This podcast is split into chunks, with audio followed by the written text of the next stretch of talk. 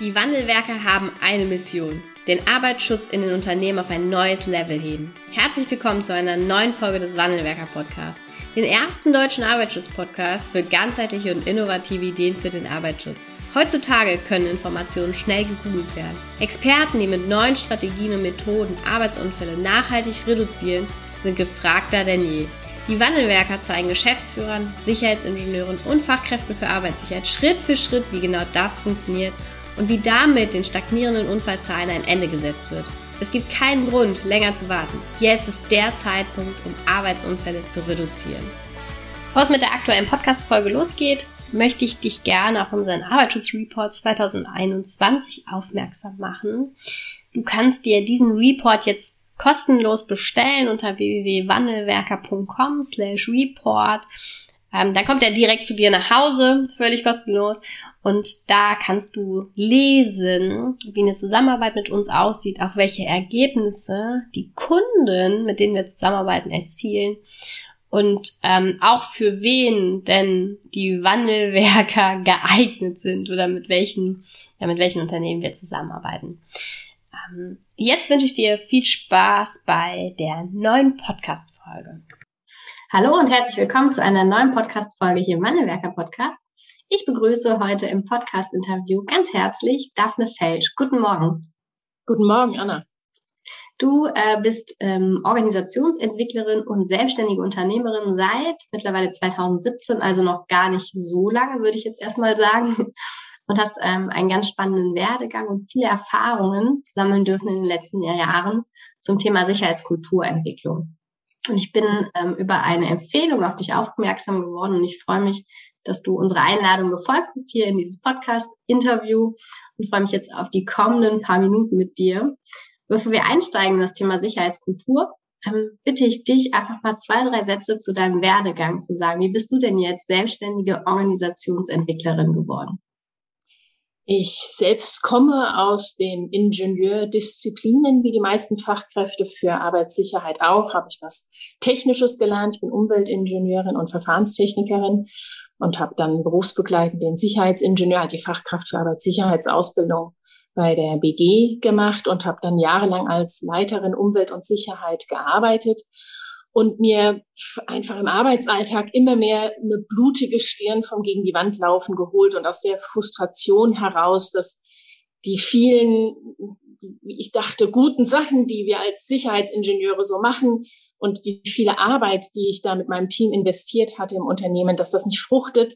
Das hat mich, wie gesagt, so frustriert, dass ich dann anfing, mich über Verhalten, Erleben und Sicherheitskultur zu äh, belesen und das Lesen darüber und das dann damit anfangen zu arbeiten, fand ich so inspirierend, dass ich noch Arbeits- und Organisationspsychologie studiert habe und mit diesem Paket, mit dem Master in der AO-Psychologie und dem Ingenieur habe ich mich dann selbstständig gemacht und äh, berate jetzt diverse Branchen in meinem Herzensthema Sicherheitskultur.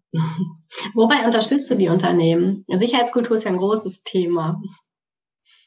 Äh, ja, genau, so groß wie es ist und so bunt wie es ist, so viel Freude macht es mir auch gerade deshalb, weil es eben ein großer Blumenstrauß ist, aus dem ich da schöpfen kann, was das Thema Sicherheitskultur angeht. Die Methoden sind ja, wie soll ich sagen, die sind ja leicht. Ne? Also das ist ja das Miteinander sprechen, äh, das sind Trainings, das sind Coachings und das sind die Methoden der Organisationsentwicklung, sprich innerhalb der Struktur und des organisationalen Aufbaus des Unternehmens kleine, meistens kleine mhm. Änderungen vorzunehmen, die dann in dem Thema Sicherheitskultur große Wirkung haben.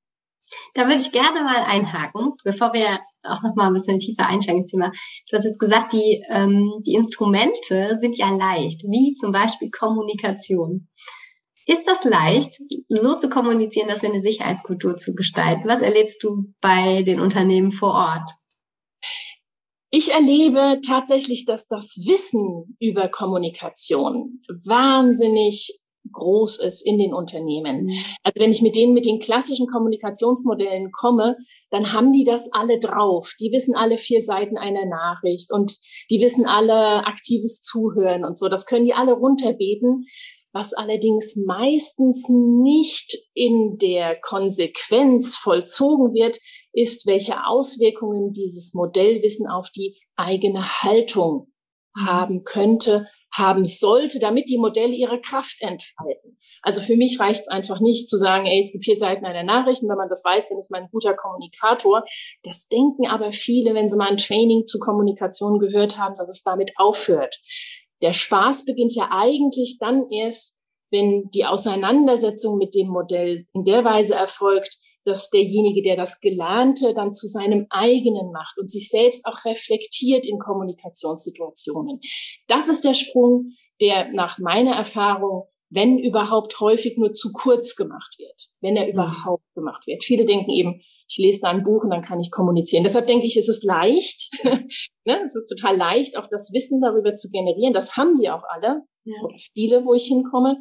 Was allerdings, wie gesagt, nicht passiert, ist dieser Transfer von, was heißt das denn jetzt tatsächlich im konkreten Kontakt in der Kommunikation. Wie höre ich denn wirklich aktiv zu, ohne dass es nur darum geht, nett zu lächeln und zu nicken, ja, und so zu tun, als würde ich aktiv zuhören? Wie bin ich wirklich beim anderen, wenn ich versuche, ihn zu verstehen, ihn oder sie zu verstehen? Ja. Ich finde, das Beispiel, was du jetzt genannt hast, beschreibt auch unseren Stand der äh, Sicherheitskulturentwicklung. Wir haben in den Jahren so viel Wissen aufgebaut und wissen so viel über nicht nur Kommunikation, auch über Maßnahmen und auch über äh, Wirkung, vermeintliche Wirkung von uns als Person, als Fachkraft für Arbeitssicherheit.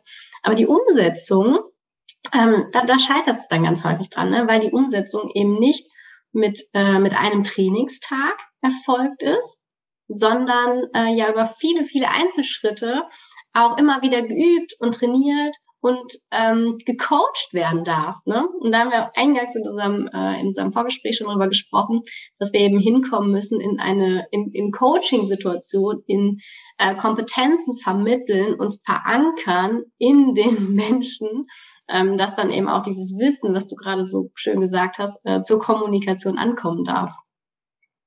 Richtig, ja.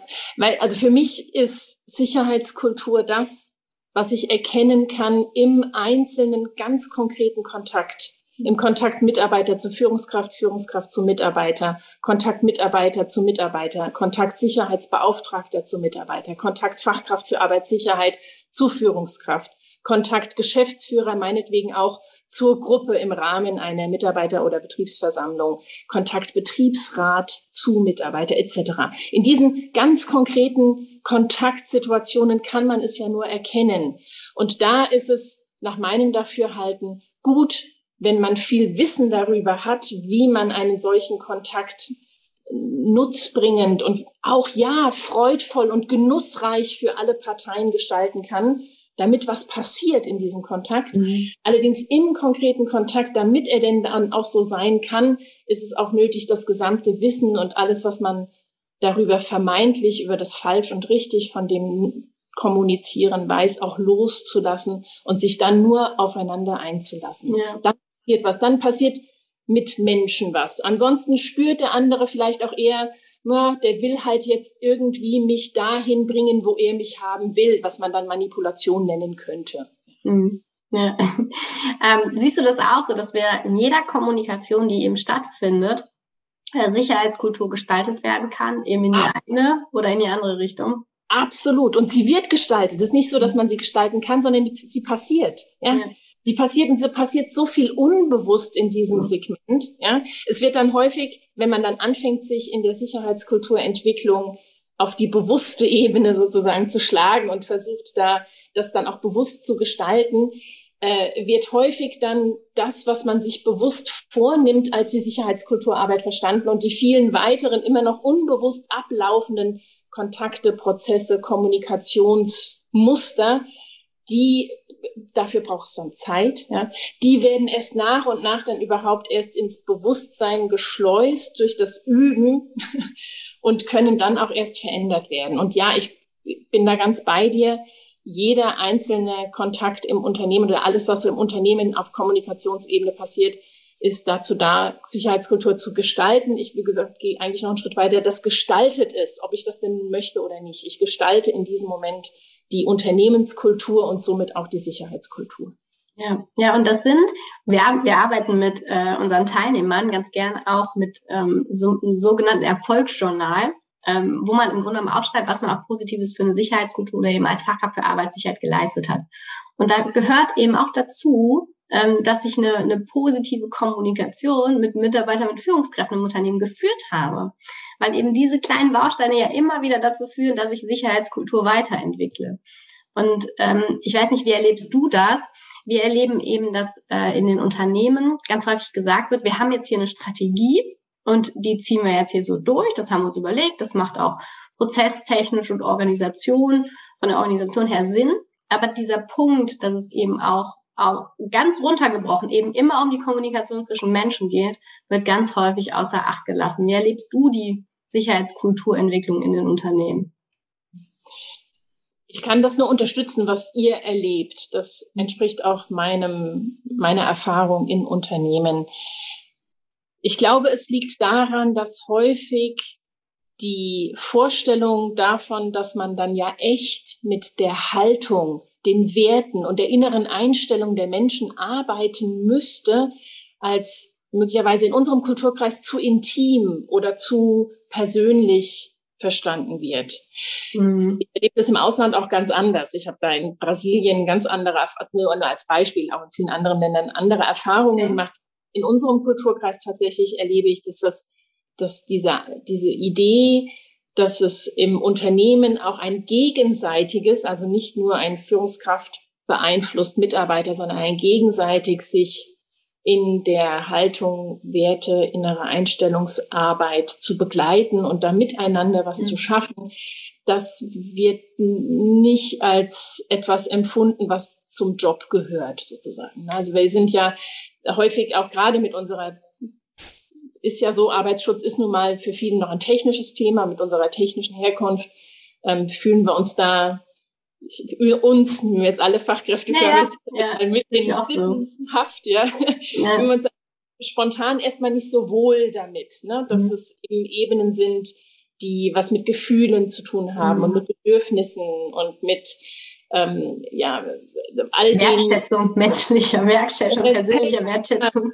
Respekt, ähm, dass ja all diese Achtsamkeit mit sich und mit dem anderen, dass diese Komponenten ähm, ja, als, wie gesagt, auch zum Teil eben so intim oder persönlich verstanden werden, dass man da nicht wirklich ran möchte. Und deshalb bleibt es auf dieser Ebene, wo kamen wir her von deiner Frage, ne? da wird eine Strategie ja. entwickelt und dann wird es in Prozesse und Strukturen und äh, Meetings und sonst irgendwas eingebettet mit Methoden. Und, und Aufgaben und Kompetenzen und Verantwortung. Genau, genau, was alles wichtige Dinge sind. Ich möchte das jetzt gar nicht in Abrede stellen, dass auch sowas sich zu überlegen als Unternehmer, wie ich das gestalten möchte, das ist total wichtig. Nur hört es damit meiner Meinung nach nicht auf, ja? sondern es geht erst dann darum, den Hebel von all diesen Aktivitäten wirklich zu nutzen, wenn man auch den nächsten, nach meiner Meinung, den nächsten Schritt geht und sagt, ja, und das hat was mit den Menschen zu tun und deshalb müssen wir den Menschen, mit den Menschen auch auf dieser Ebene des Menschelns arbeiten. Ja, ich würde gerne dazu noch mal eine Rückfrage stellen. Wie erlebst du das denn in anderen Kulturkreisen? Also wie ist das zum Beispiel in Brasilien? Die, die Trennung von Arbeit und Leben, die empfinde ich bei uns deutlicher, als ich sie im Ausland kennengelernt habe. Mhm. Ob das jetzt dann Südamerika, Brasilien ist oder ob das der asiatische Bereich ist, wo auch während der Arbeit der Raum äh, gegeben wird, um zu beten, weil das eben als äh, alltäglicher Prozess dazugehört. Da sind wir in unserem Kulturkreis nach meinem Empfinden stärker in der Trennung. Allein auch, dass wir schon einen Begriff haben wie Work-Life-Balance, als gäbe es Arbeit und Leben getrennt voneinander. Ja, da gibt es ja jetzt viele, die das auch versuchen aufzulösen. Nach meinem Erleben sind wir da noch nicht, sondern viele haben noch diese Vorstellung, wir gehen auf die Arbeit und auf der Arbeit sind wir andere, ja, weil wir da mhm. auch anders behandelt werden. Da werden wir auch nur als Teile behandelt, nämlich nur als diejenigen, die hier einen Wert im monetären Sinne für das Unternehmen schöpfen sollen. Und dann gehen wir aus der Firma wieder raus und dann werden wir wieder vollständig zum, zum Menschen, der eben auch andere Dinge tut, der auch sich ehrenamtlich im Fußballverein engagiert und der auch in die Kirche geht und der Freunde hat und der Nöte hat und der ja, halt, was ein Mensch als vollständiges Wesen ausmacht. Und in den mhm. Betrieben wird das nach meinem Dafürhalten in unserem Kulturkreis häufig verkürzt und dadurch ist eben auch der Hebel, um an diesen inneren Prozessen des Menschen zu arbeiten, nicht so groß wie in anderen Kulturen, wo man viel spielerischer auch mit Emotionen arbeiten kann. Eben ja. in Brasilien zum Beispiel, wo es völlig klar war, dass man die Kinder auch mit reinnimmt und dann die, die Männer äh, ihren Kindern den Arbeitsplatz zeigen und dann da voller Stolz dabei sind. Und wenn ich sowas als Kultur, Sicherheitskulturmaßnahmen in deutschen Unternehmen vorschlage, höre ich halt auch, wir sind doch hier kein Kindergarten, sondern wir sind hier vernünftige Männer, die hier ihre Arbeit machen. Mhm. Männern rum ist natürlich Quatsch, die Frauen sind genauso. Also ne, das, ja. das, ne, dieses noch, noch zu viel ähm, da denken, davon überzeugt sein, dass Arbeit ist eben Arbeit und Schnaps ist Schnaps und das trennt man voneinander. Und deshalb muss Arbeit auch immer so ein bisschen mhm. unbequem sein. Der Gerald Hüther hat es mal im Interview gesagt, das ist immer so ein bisschen wie wie eine leichte Erkältung. Man fühlt sich nie so richtig wohl bei der Arbeit.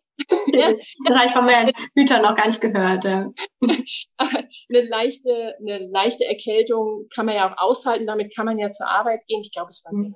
Müsste mal, aber ich denke schon. Ähm, das hält mich nicht vom Arbeiten ab, ist aber nie so, dass ich so richtig leistungsfähig ja, bin. Okay. Und das, finde ich, trifft auf das Thema Sicherheit noch mal mehr zu, Mhm. weil es eben in den vergangenen Jahren häufig eher in die Ecke gedrängt wurde, dass es ist das, was du noch zusätzlich machen musst. Das ist nicht mhm. das, was Arbeit dazugehört, sondern du musst deine Arbeit machen und zusätzlich musst du eben noch auf die Sicherheit achten. Mhm. Deswegen erlebe ich unsere, unser Geschäftsfeld, unseren Spielplatz der Sicherheit häufig noch eher in diese Ecke des, ähm, das ist was, was mit Mühsal und mit äh, Zusatzaufwand und mit Anstrengung und so zu tun hat. Und deshalb darf das auch nicht so richtig ans Herz gehen. Ja, ja, ganz, ganz, ganz tolle Sachen, die du da gesagt hast, wirklich. Vielen Dank. Ähm, wie, oder jetzt arbeitest du ja auch mit Unternehmen zusammen, auch mit Management und Führungskräften und Mitarbeitern. Was sind denn deren größte Herausforderungen, um eben diesen, diesen Sprung auch zu schaffen hin zu einer, wir sagen jetzt noch nicht erfolgreichen Sicherheitskultur, sondern einfach erstmal in eine, in eine wirksame Weiterentwicklung der Kultur vor Ort? Mhm. Der Blick in den Spiegel ist, glaube ich, die größte Herausforderung für, für alle Ebenen, die du jetzt genannt hast, fürs oberste Management, Geschäftsführer, mittlere Management oder auch Mitarbeiter, dieses sich selbst damit auseinandersetzen, welche Rolle spiele ich denn darin? Häufig werde ich ja von den Führungskräften geholt, ganz selten auch von den Sicherheitschefs, eher von den Führungskräften. Dann eben mit der Aufgabenstellung, mach du mal was in meinem Unternehmen, dass deren Sicherheitskultur mal besser wird. Ja. Und wenn man dann eben mit den anderen spricht, mit den Ebenen darunter, mittleres Management oder auch mit der Sicherheitsabteilung, dann ist da auch diese Meinung da, na ja, aber wenn doch die da oben mal sich verändern würden, dann würden wir in der Sicherheitskultur besser werden. Und ne, da ist der, die größte Herausforderung, das braucht auch Zeit, weil dafür muss erstmal Vertrauen aufgebaut werden, um überhaupt das zulassen zu können, dass die Frage erlaubt ist, welche Rolle spielst du denn in der Sicherheitskulturentwicklung? Häufig sind ja diejenigen, die mich rufen, nicht nur Teil der Lösung, indem sie mich rufen und mir Geld geben, dass ich da was mache, sondern sie sind Teil des Problems. Und dieser Schritt muss als erstes gemacht werden. Ja, das ist, das ist auch klasse, ja. Wir, äh, das, wenn die da oben ähm, mal was machen würden, mal ein klares Statement geben, ja, das haben wir auch so oft schon gehört. Ähm, und diese, diese Vorstellung, daran zu glauben, dass wenn nur das Management sagt, ähm, ja, jetzt machen wir hier Sicherheitskultur oder wir setzen hier ein neues Programm auf und macht das, was die Arbeitsschutzabteilung sagt, führt, hat ja keinen Effekt vielmehr mal die Frage zu stellen, warum ist das denn so? Oder warum komme ich nicht mit meiner Geschäftsführung ins Gespräch? Warum hört die nicht auf das, was ich sage? Ne? Hat dann wieder was mit dem eigenen Spiegelbild und der eigenen Wirkung und der eigenen Kommunikation in den HSE-Abteilungen zu tun. Ja, genau. Ja, ja da, da hinzuschauen ist immer, immer sehr spannend. ähm, wie, ähm, also wir, wir, du hast auf einem, einem Vortrag auch ein bisschen was über die Commitment-Kampagne gesagt. Die ist ja jetzt, läuft ja schon eine ganze Weile. Vielleicht kannst du da einfach für, für dich nochmal eine Einordnung oder für die Unternehmen mal nochmal eine Einordnung aus deiner Sicht geben. Mhm. Commitment hatte mich sehr überrascht, als es vor einigen Jahren aufgelegt war. Da habe ich gedacht, oh, jetzt kommt aber hier Wind in die Sache und jetzt äh, äh, erfährt das Thema Sicherheitskultur einen richtigen Auftrieb. Ja, das war meine Erwartungshaltung, als ich bei dem Kick-off von der Kampagne ähm, auf der A&A, glaube ich, war das damals, wurde das äh, ähm, publiziert und das war auch großartig gemacht. Überhaupt insgesamt finde ich die Kampagne sehr, sehr gut. Ähm, ich finde auch die Arbeit mit dem Reifegradmodell finde ich sehr angemessen. Das ist für mich auch ein, ein Kulturmodell, mit dem ich ähm, gerne arbeite. Ähm, ich bin nicht davon überzeugt, dass es die Wirkung hatte, die es hätte haben können. Ich habe gerade vor diesem Vortrag, auf den du gerade angespielt hast, den habe ich Ende Juli in Erlangen gehalten. Da habe ich mal wieder gegoogelt, wie es denn mit Evaluation zur Commitment-Kampagne auch mhm. aussieht, fand ich, dass es eine Evaluation darüber gab, wie häufig wurden die Materialien abgerufen und wie häufig wurden Gespräche geführt und so. Allerdings eine Evaluation, was es denn tatsächlich jetzt für die Sicherheitskulturentwicklung gebracht hat, konnte ich im Juli noch nicht finden. Ich möchte da nicht unfair sein, vielleicht ist die in der Mache oder wer weiß, was da noch kommt. Ähm, ja, also ich finde, wie gesagt, ich fand es total gut. Ich habe auch mit den Materialien gerne gearbeitet, mit dieser Toolbox, die die ähm, DGUV-BGs dann zur Verfügung gestellt haben. Eine Spitzensache. Ähm, warum haben wir das, ähm, warum, also das, was du jetzt zur Evolution schreibst, ist ja auch wieder Prozessthema, ne? Ja. Ähm, warum haben wir das nicht äh, so richtig geschafft, dass auch in die, weil die, die Kampagne ist erstmal gut, ne? Und viele ja. richtige Punkte, viele richtige Punkte sind da drin. Warum haben wir es nicht geschafft, ähm, auch in den Arbeitsschutzabteilungen oder, oder eben auch bei den Führungskräften das hineinzubringen in die Unternehmen? Was fehlte, fehlte da aus deiner Sicht?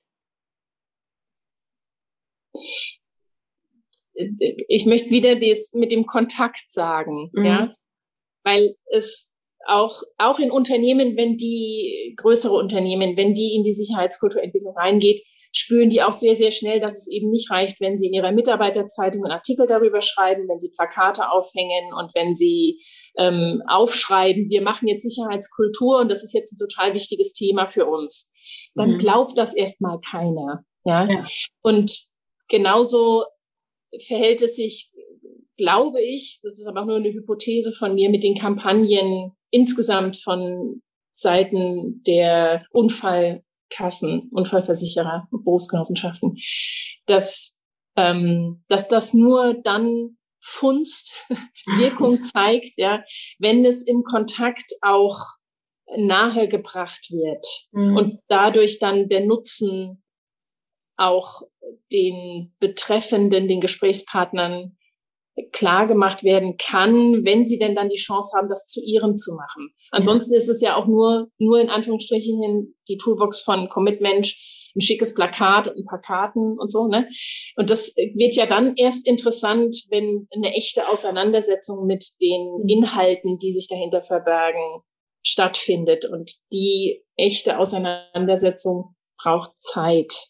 Ja, ja. Von allen Beteiligten, eben dann auch von den Aufsichtspersonen und von den Vertretern der Berufsgenossenschaften, die das in die Unternehmen tragen sollen. Die haben keine. Ja. Mhm. Viele Unternehmen, wo ich bin, gerade die kleinen, haben ihre Aufsichtsperson das letzte Mal vor fünf Jahren oder so gesehen. Mhm. Also die, da ist die Zeit nicht da und in den Unternehmen Jetzt gerade, ich meine, die letzten zwei Jahre waren eh nochmal andere und nochmal schwieriger, ähm, Corona-bedingt. Die haben auch die nehmen, nehmen sich auch dafür nicht die Zeit, weil sie ja. eben auch den Hebel noch nicht erkennen, weil sie denken, das ist immer alles nur Zusatzarbeit. Ist halt vielleicht auch bei Sicherheitskultur mhm. erstmal so, weil man die Früchte nach meiner Erfahrung nun mal wirklich erst in, weiß ich nicht, zwei bis fünf Jahren ernten kann, weil wir halt da in Prozessen sind, wie du auch so schön gesagt hast. Ja, ja, das stimmt. Weil diese, die Sachen sind einfach ja ganz, ganz toll. Ne? Aber es ist eben auch nur wieder ein Rahmen, den man dann äh, für sich selbst, für das eigene Unternehmen ausfüllen darf und muss, sonst wird es nicht funktionieren. Genau. Ähm, du hast in deinem Vortrag auch äh, über die, und das finde ich ganz, ganz toll, auch über die unterschiedlichen Bewusstseinsebenen von Menschen gesprochen. Ähm, ich habe dazu auch schon einiges gelesen, aber man findet natürlich im Kontext des Arbeitsschutzes, ähm, ich sag mal, du bist jetzt so die Erste, die das eben auch kennt und eben mit in die Arbeit einfließen lässt. Ähm, wie kannst du, ähm, genau, kannst du das für unsere Hörerinnen und Hörer einfach mal beschreiben? Was bedeutet das und wie kann man das auch für ähm, das Thema Sicherheit äh, nutzen, zum Verständnis oder eben auch zur Weiterentwicklung? Ja, ja, für mich sind die Bewusstseinsstufen eine. Kannst du sie noch mal kurz ausführen, weil ich glaube, die kennt uns keiner. Mache ich ja. Ähm, kleine Vorrede. Für mich sind die äh, Bewusstseinsstufen etwas, ähm, mit denen ich verschiedene ähm, Haltungen von Menschen erklärbar machen kann. Und für mich bedeutet es auch, dass nicht jeder Mensch immer nur in einer Bewusstseinsstufe drin sitzt, sondern innerhalb allein schon eines Tages wechseln wir häufig zwischen diesen Bewusstseinsstufen hin und her. Und die niedrigste Bewusstseinsstufe ist erstmal das Opferdasein. Wenn sich Menschen als Opfer fühlen, dann fühlen sie sich als diejenigen, die verlieren. Im Kontext des Arbeitsschutzes sind die Opfer diejenigen, die ähm, den Arbeitsschutz als etwas empfinden, was ihnen nur aufgedrückt wird, womit sie nichts zu tun haben. Die jammern viel darüber, dass die Regeln nicht eingehalten werden, halten sie aber auch selbst nicht ein, ja, sondern rechtfertigen ihr eigenes Regeln nicht einhalten, auch damit, dass die anderen das ja auch nicht machen und sind viel in dem, in dem Jammern, fühlen sich als machtlos, hilflos, apathisch in dieser Opferhaltung, aus dieser Opferhaltung heraus. Es gibt auch Fachkräfte für Arbeitssicherheit, die häufig in dieser Opferhaltung drin sind. Mhm. Führungskräfte zuweilen auch, gerade mittlere Ebenen von Führungskräften, die sich als Opfer der Umstände erleben und somit das auch natürlich Auswirkungen auf deren Tätigkeit im Rahmen des Arbeitsschutzes hat und somit auch Sicherheitskultur gestaltend ist, wenn ich aus der Ebene des Opfers heraus agiere. Und wie gesagt, nicht ist ein Mensch ähm, permanent nur ausschließlich in diesem Opferdasein, sondern wenn der eine oder andere sich selbst reflektiert, spürt er oder sie bestimmt manchmal auch im eigenen Handeln, im eigenen Denken, im eigenen Fühlen, oh, jetzt bin ich gerade Opfer. Das sind diese Momente, wo man sich selbst als Verlierer fühlt, wo man sich machtlos fühlt, ohnmächtig ist, nicht weiß, wie soll es weitergehen, dann sind wir im Opfer. Wenn dann die Bewusstseinsebene sich ein bisschen steigert, werden Opfer zu Kämpfern. Kämpfer sind dann diejenigen, die wollen gewinnen und wollen auch das andere verlieren, weil sie erst dann spüren, dass sie derjenige sind, der gewinnt. Ja? Hinsichtlich der Regeleinhaltung sind die Kämpfer die, die die Regeleinhaltung anderer sehr genau beobachten und auch den Regelbruch nutzen, um andere zu gängeln. Ja, also die sind gar nicht auch so sehr interessiert, dass das Ganze etwas mit Schutz zu tun hat, sondern wenn es um Regeln geht und den Regelbruch, die Regeleinhaltung, wird das genutzt, um eben andere immer wieder auch darauf hinzuweisen, dass sie das ja nicht gemacht haben und so. Das ist ja so so ein klassisches Observation-System. Genau, das sind genau. Und die erwarten dann auch selbst, dass andere als Bullen, ne, so die Fachkraft für Arbeitssicherheit soll dann nur derjenige sein, der wie ein Polizist, ein strenger Polizist ja. nur rumläuft und sagt, zieh deine Schuhe an, setz deine Brille auf, nimm den Handlauf, geh nicht durch das Rolltor und all solche Sachen. Also die mhm. Befehle bellen. Ähm, der Kämpfer fühlt sich erstmal besser als das Opfer, weil der Kämpfer schon wieder ein bisschen Aktivität drin hat. Der fühlt schon wieder Leben. Ja? ja. Deshalb ist ein Kämpfer erstmal mit sich auch zufrieden. Ja? Mhm. Ähm, allerdings, wie gesagt, durch die Haltung, der andere verliert, ist, wenn ich ein Unternehmen nur voller Kämpfer habe, auch keines, mit dem ich langfristig Ziele erreiche und mit dem ich Geld verdiene und mit dem ich eine gute Sicherheitsarbeit hinbekomme. Die Ebene danach ist die der Macher. Macher sind dann diejenigen, die sehr fokussiert auf das Ziel arbeiten können. Die haben, äh, die haben gerne Struktur. Ne? Also ein Macher ist auch einer, der sich in Managementsystemen sehr gut zu Hause fühlt.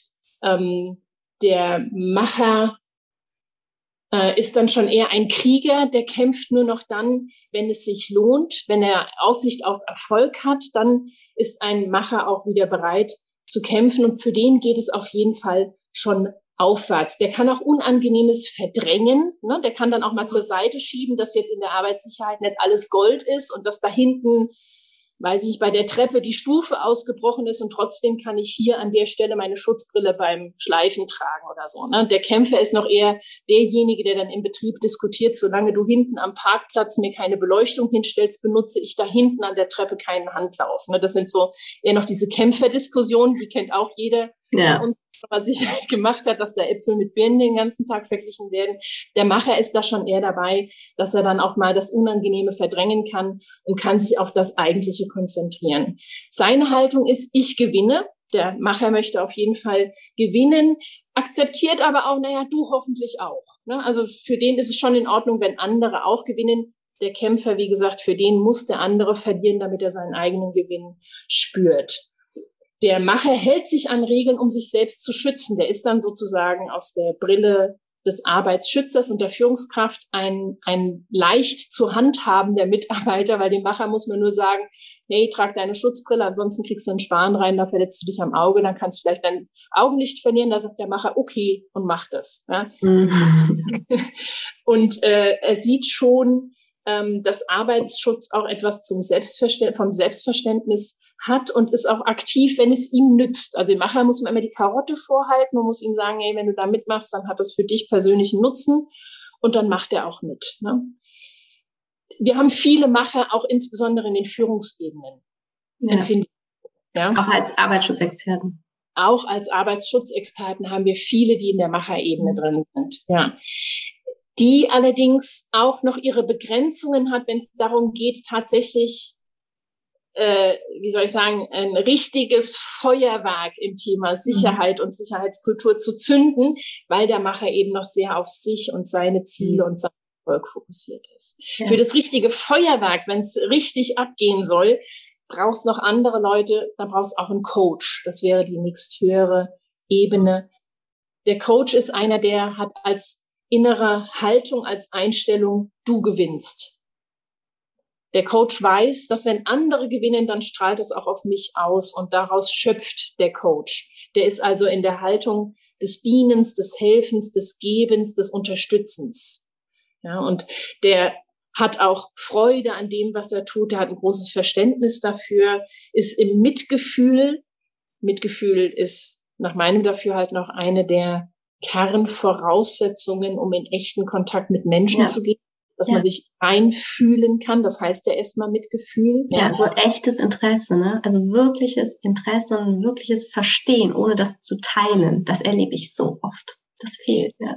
Das fehlt, genau, ja. genau. Das erreicht man erst auf dieser Coach-Ebene. Vorher ist das auch noch einfach noch nicht da. Wenn also viele aus der Sicherheit und aus den Führungsebenen eher als Macher unterwegs sind, dann können wir von denen spontan nicht erwarten, dass die sich in den anderen hineinversetzen ja. können und aus seiner Brille mal auf die Welt schauen, sondern dann braucht es erst noch die Entwicklung des Coach-Merkmals im eigenen mhm. Bewusstsein. Ja? Mhm. Und wie gesagt, ich möchte es nochmal betonen, weil es mir so wichtig ist, jeder von uns durchschreitet diese Bewusstseinsebenen hin und her, ähm, unbewusst und ja die Arbeit mit den Bewusstseinsebenen ist für mich eben, das erstmal ins Bewusstsein zu holen und Dinge ins Bewusstsein holen ist, indem man ihnen Worte gibt. Wenn man also sich selbst auch dann erstmal reflektieren kann, wann bin ich im Opfer, wann bin ich im Kämpfer, wann bin ich im Macher und wann erlebe ich mich auch als Coach und was ist ja. dann auch das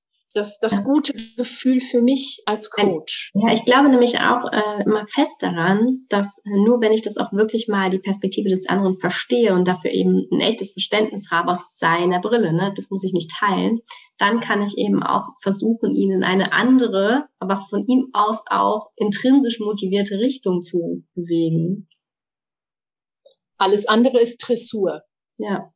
Genau. Alles andere ist nämlich Dressur. Wer also als Führungshaltung in erster Linie aus dem Macher oder gar Kämpfer heraus agiert, ist er dabei, andere dressieren und manipulieren zu wollen. Der Coach ist derjenige, der dann erst dieses, wie du schön sagst, für den anderen mhm. auch das, das Bestmögliche rauszuholen, ja. weil der erst in der Haltung ist, du gewinnst. Ja.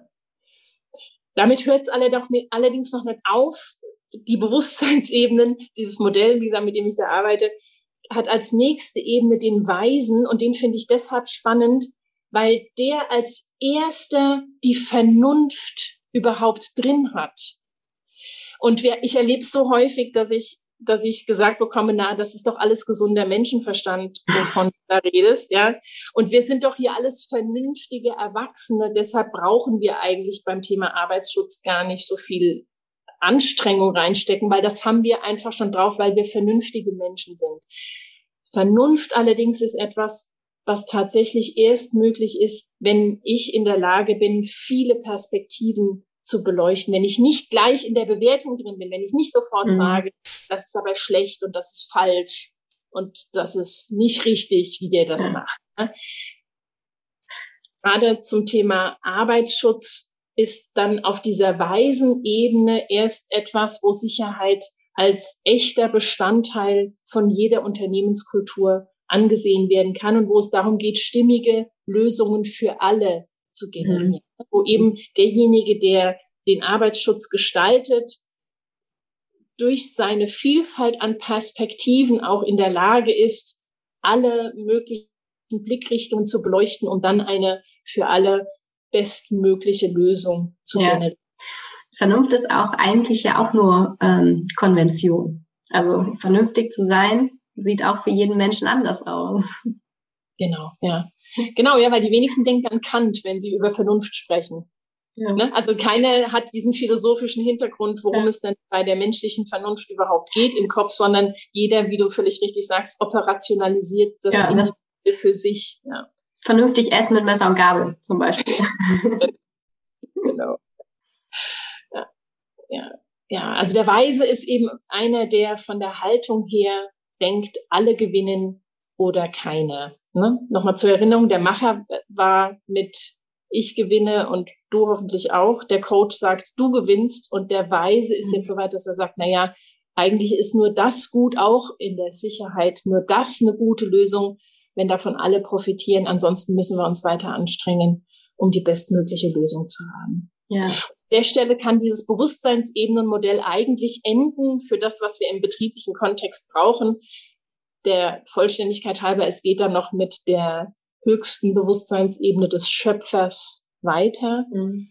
Und beim Schöpfer fand ich für mich am treffendsten, ähm, äh, Haribert Brandl hatte das geschrieben, zu Pfingsten in der Süddeutschen Zeitung, dass Schöpfung Chaosbewältigung ist und zwar nicht am Nullpunkt der Zeit, sondern immer und immer wieder.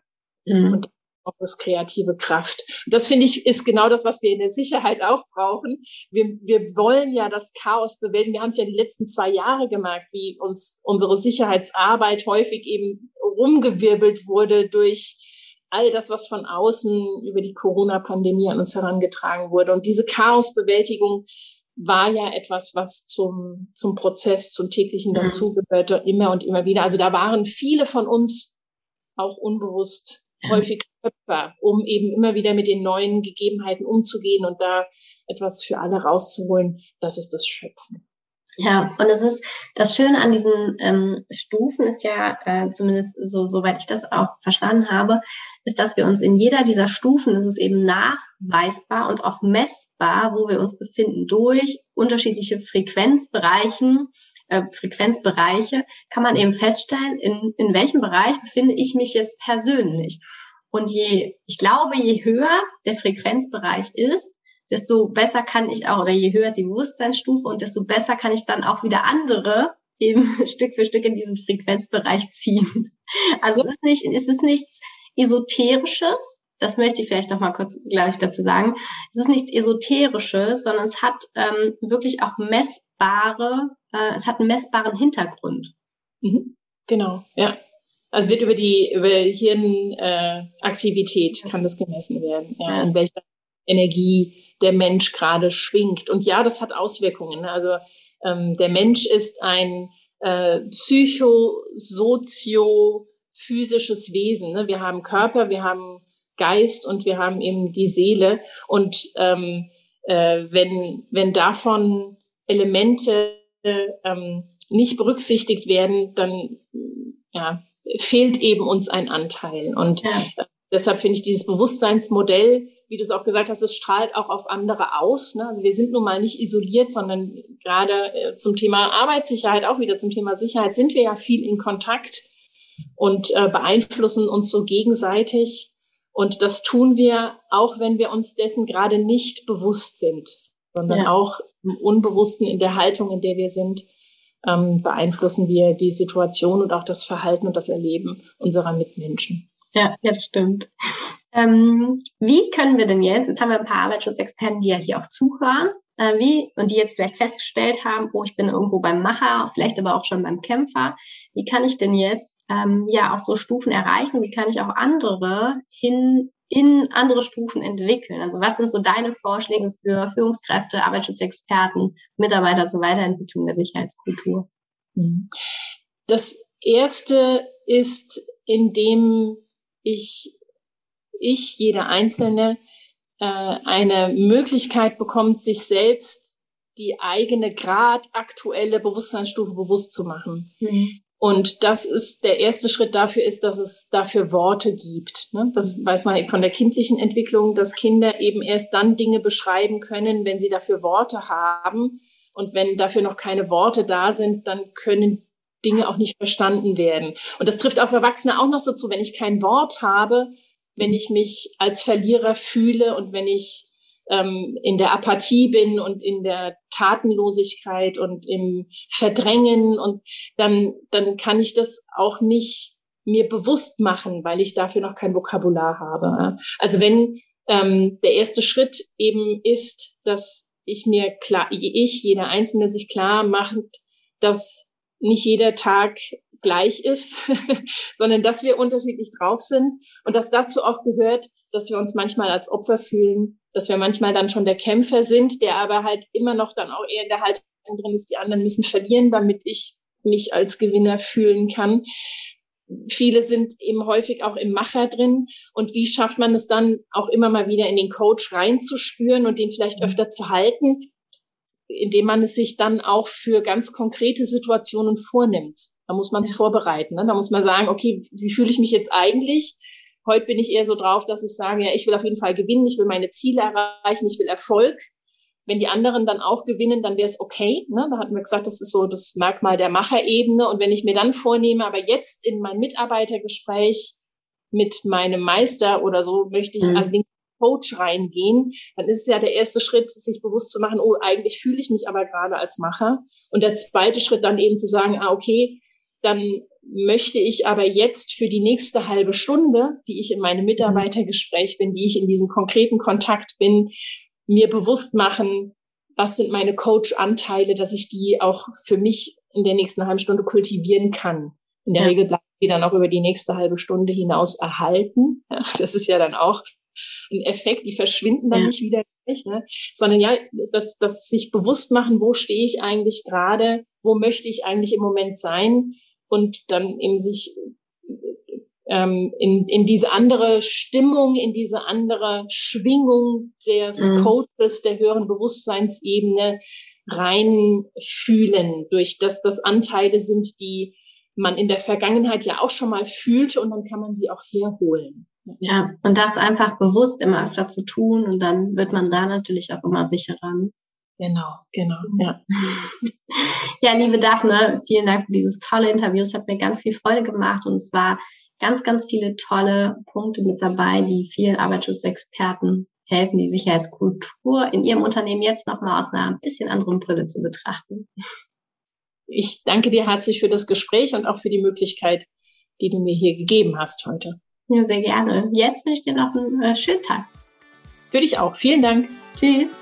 Ciao.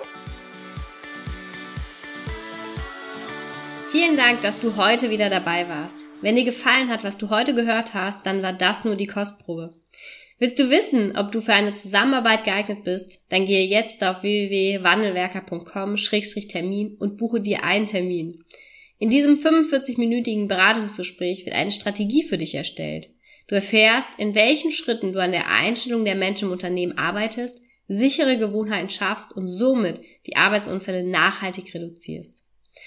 Vergiss eine Sache bitte nicht. Wenn seit Jahren die Unfallzahlen bei dir stagnieren, dann verbessert sich der Zustand nicht von alleine. Du brauchst einen Berater, der dir zeigt, welche Schritte du befolgen sollst und welche lieber nicht. Wir haben Geschäftsführern, Sicherheitsingenieuren und Fachkräften für Arbeitssicherheit in Deutschland, Österreich und der Schweiz dabei geholfen, die Sicherheitskultur in deren Unternehmen und bei deren Kunden zu verbessern.